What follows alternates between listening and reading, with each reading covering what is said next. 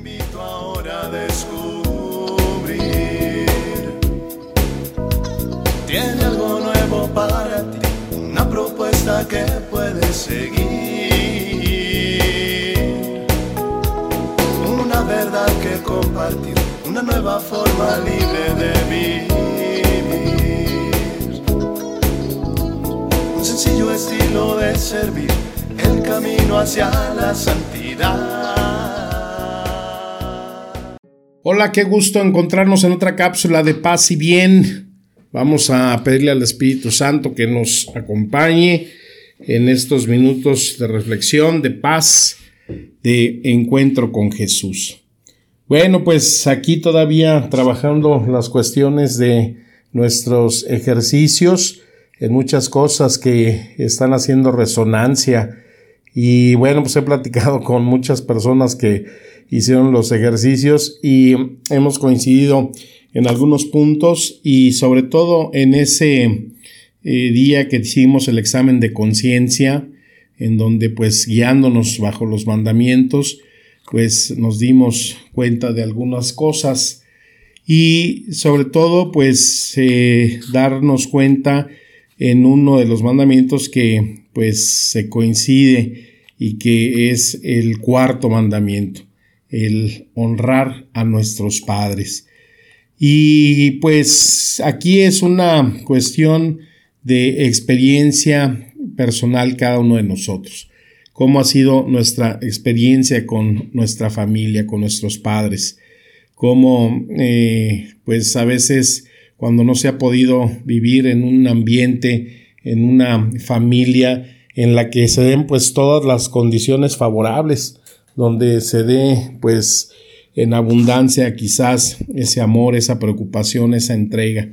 A veces pues eh, mucho de lo que somos o venimos arrastrando pues es consecuencia de lo que eh, nuestros padres sembraron en nuestra vida y ahora estamos cosechando.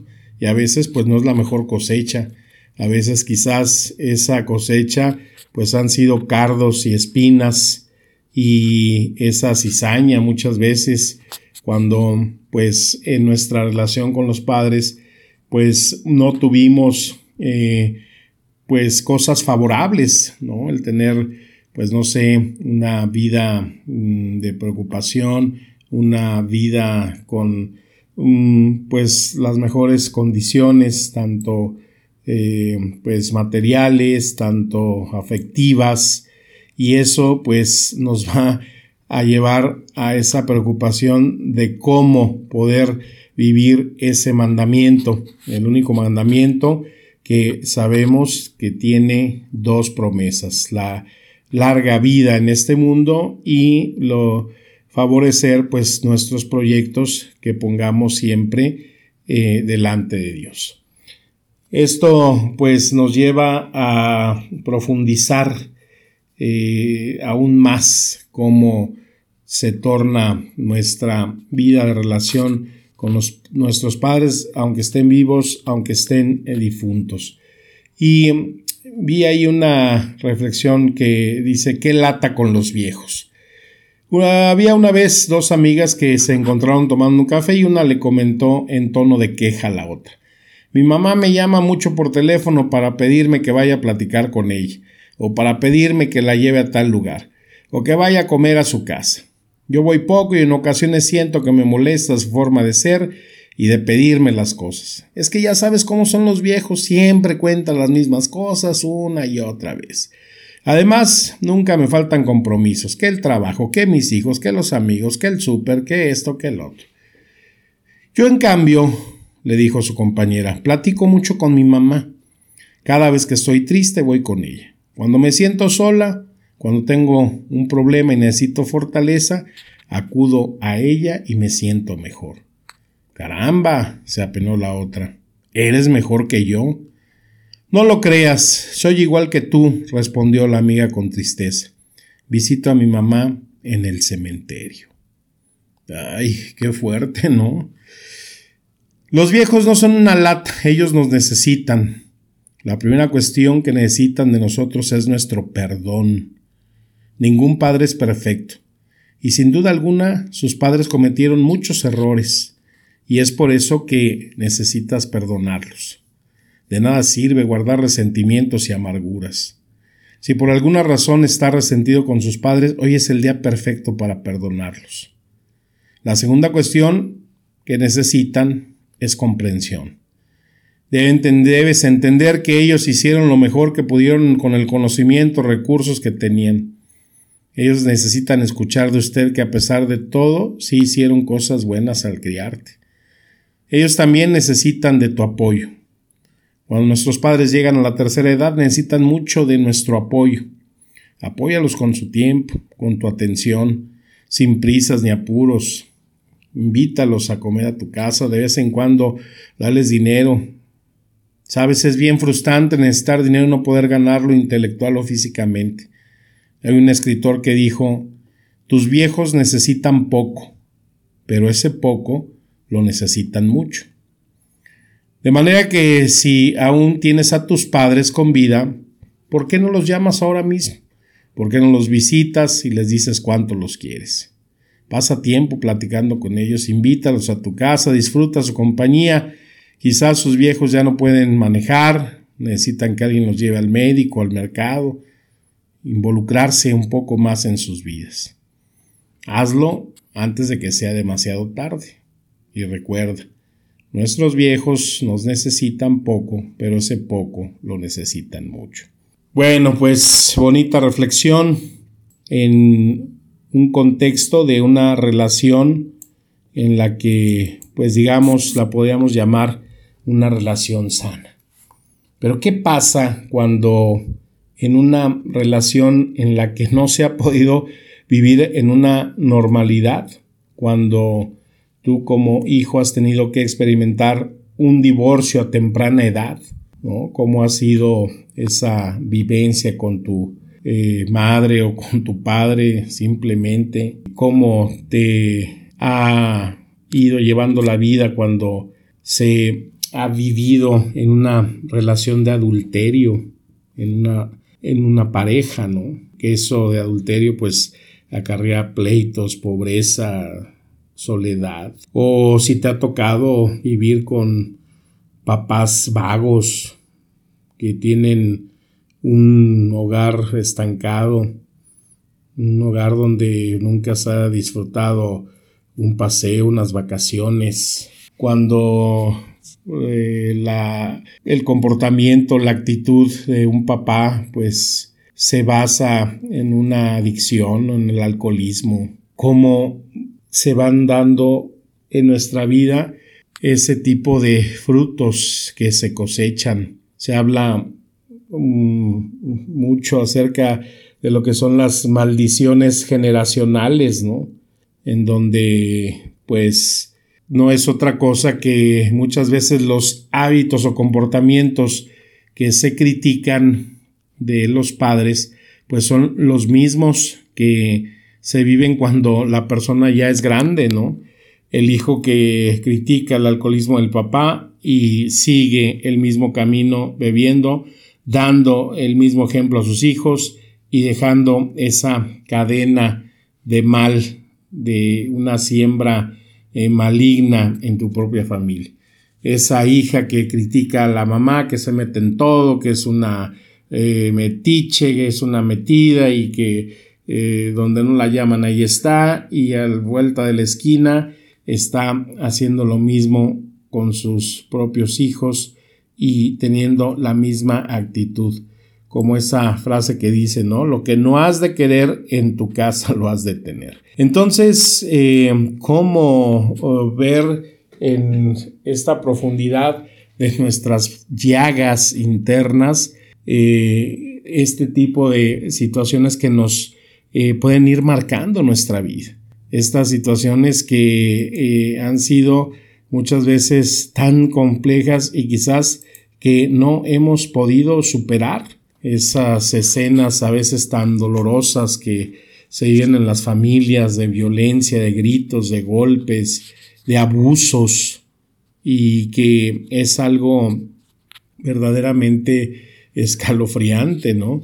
Eh, saber que en una vida de fe se nos pide este eh, respeto, este cuidado a los padres, pues entonces de ahí tiene que haber un sentido. Y cuando se habla entonces de estas maldiciones generacionales, pues también podemos hablar de bendiciones generacionales, porque allí dentro de cualquier seno familiar, pues también hay cosas que son rescatables y que eso lo podemos volver verdaderamente un acto potencial en nuestra vida. Y una de esas bendiciones que podemos rescatar y también transmitir los que son padres es, por ejemplo, ese Salmo 145, versículo 4, dice que cada generación cuente a sus hijos de tus poderosos actos y que proclame tu poder. La importancia de contarle a nuestros hijos de por qué creemos nosotros, de por qué aquello en lo cual nosotros luchamos, pero que sabemos que contamos con la fuerza del Espíritu Santo. Otra bendición pues es heredar esa forma de vida, ese ejemplo de vida, así como dice Pablo, ¿no? Que ser un ejemplo de vida al ejemplo de Jesús. ¿Cuáles han sido los ejemplos que recibiste y que son los que debes de potenciar, los que debes de asentar? Pues siempre en esa sabiduría de Dios, como dice Proverbios 4:18, la senda de los justos es como la luz de la aurora que va en aumento hasta que el día es perfecto. Esas bendiciones, esos eh, ejemplos buenos que tomaste de tus padres, pues te pusieron en un lugar.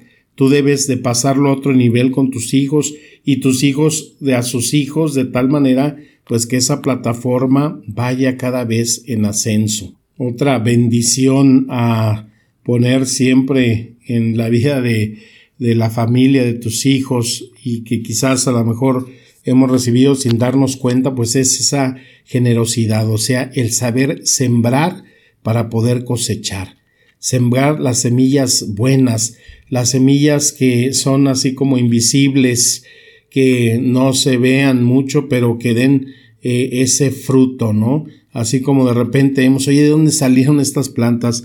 ¿De dónde apareció este arbusto? Eh, cosas que se van dando y que vamos haciendo sin mucho escándalo, sin eh, mucho afán de protagonismo, pero que son esas semillas invisibles que dan y traen frutos y bendiciones en nuestra vida. En este marco de vida de violencia, de situaciones tan inestables que vivimos socialmente, pues sí te has dado cuenta que en muchas marchas o gente de los medios hacen esa expresión, ¿no? Pues sí, hay muchos malos, pero somos mucho más los buenos.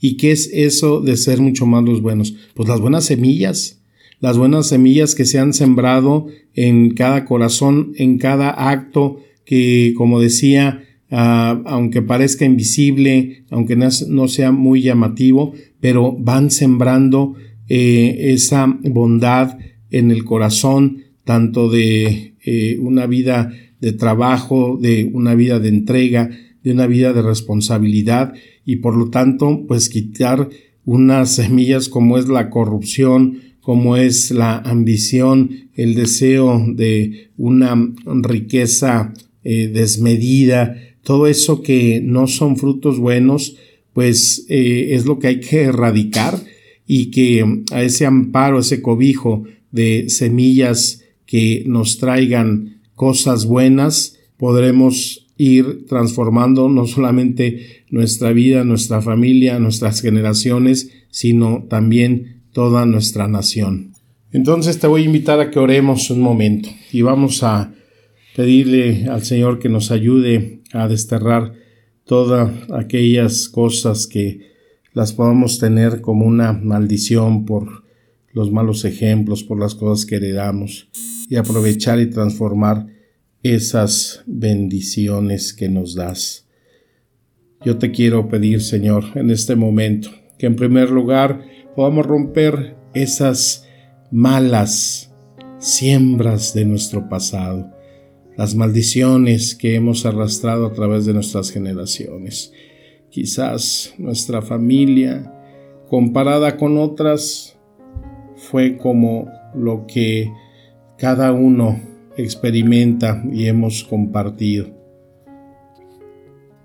Pero yo te doy gracias Jesús porque llegaste a mi vida y tú transformaste, tú sanaste, tú limpiaste, tú liberaste. Y donde hubo esterilidad, hoy yo creo que debe de haber frutos. Donde hubo ese desapego, hoy haya amor. Y donde tú puedes identificar cosas o lo que puedan ser maldiciones en tu familia. Jesús ya murió para romper esas maldiciones y nos tenemos que apropiar lo que Él nos ha dado. Señor, hoy en el nombre de Cristo quitamos esa maldición de alcoholismo, de diabetes, de gordura. Llevamos a la cruz la maldición de esterilidad. Llevamos a la cruz la maldición de estancamiento, de ruina, de pobreza, la maldición de ser tercermundistas, de ser siempre pobres, de violencia, de robo, toda consecuencia en nuestras vidas por pecados que ha habido de hechicería, de brusquismo, de ocultismo, y queremos que tú rompas todas esas maldiciones, porque declaramos que tú estás en la cruz para liberarnos y decidimos cosechar todo lo bueno que has sembrado a lo largo de nuestras generaciones. Empezar a sembrar en favor de generaciones futuras en el nombre de Cristo Jesús, que tus hijos inicien en plataformas más altas que las que tú has iniciado. Y por eso esa bendición de Dios está sobre tu vida, que Jesús está siempre en esa bendición de todo. Bendito serás siempre, Señor, por esa sangre, por esa cruz que ha sido tu entrega de amor más grande para vencer todo mal por el cual nosotros podamos pasar. Que el Espíritu Santo, que es fuente, Señor y dador de vida, y que nos administra esas palabras que nos alimentan y que nos nutren, sanen nuestras mentes y nuestros corazones en Cristo Jesús. Te mando mi bendición y un fuerte deseo de paz y bien. Amén.